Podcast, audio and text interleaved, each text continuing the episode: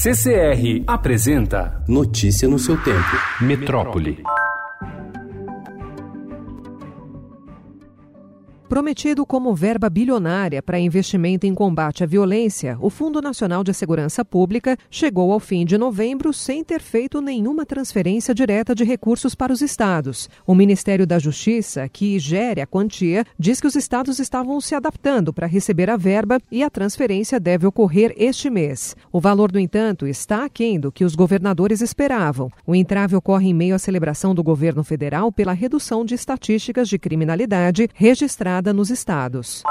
O Conselho Municipal de Preservação do Patrimônio Histórico, Cultural e Ambiental da cidade de São Paulo, Compresp, aprovou ontem um recurso e retomou o tombamento original da Praça Vila Boinha, em Higienópolis, na região central de São Paulo. A decisão inviabiliza a continuidade de um projeto de prédio para o entorno que foi alvo de críticas, porque alteraria a visibilidade do icônico edifício Louveira do arquiteto Vila Nova Artigas.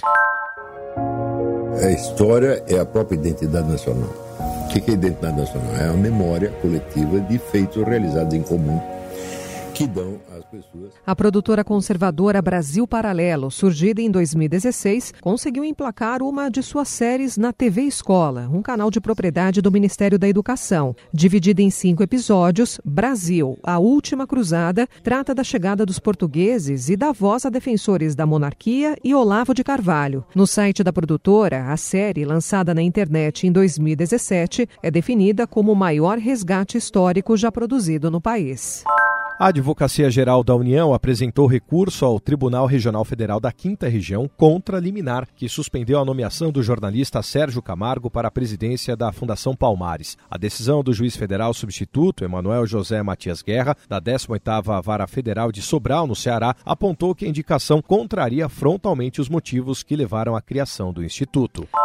Mudanças climáticas são a principal preocupação para 41% dos jovens em 22 países, segundo pesquisa. O levantamento da Anistia Internacional será divulgado hoje para marcar o Dia Internacional dos Direitos Humanos. Notícia no seu tempo. Oferecimento CCR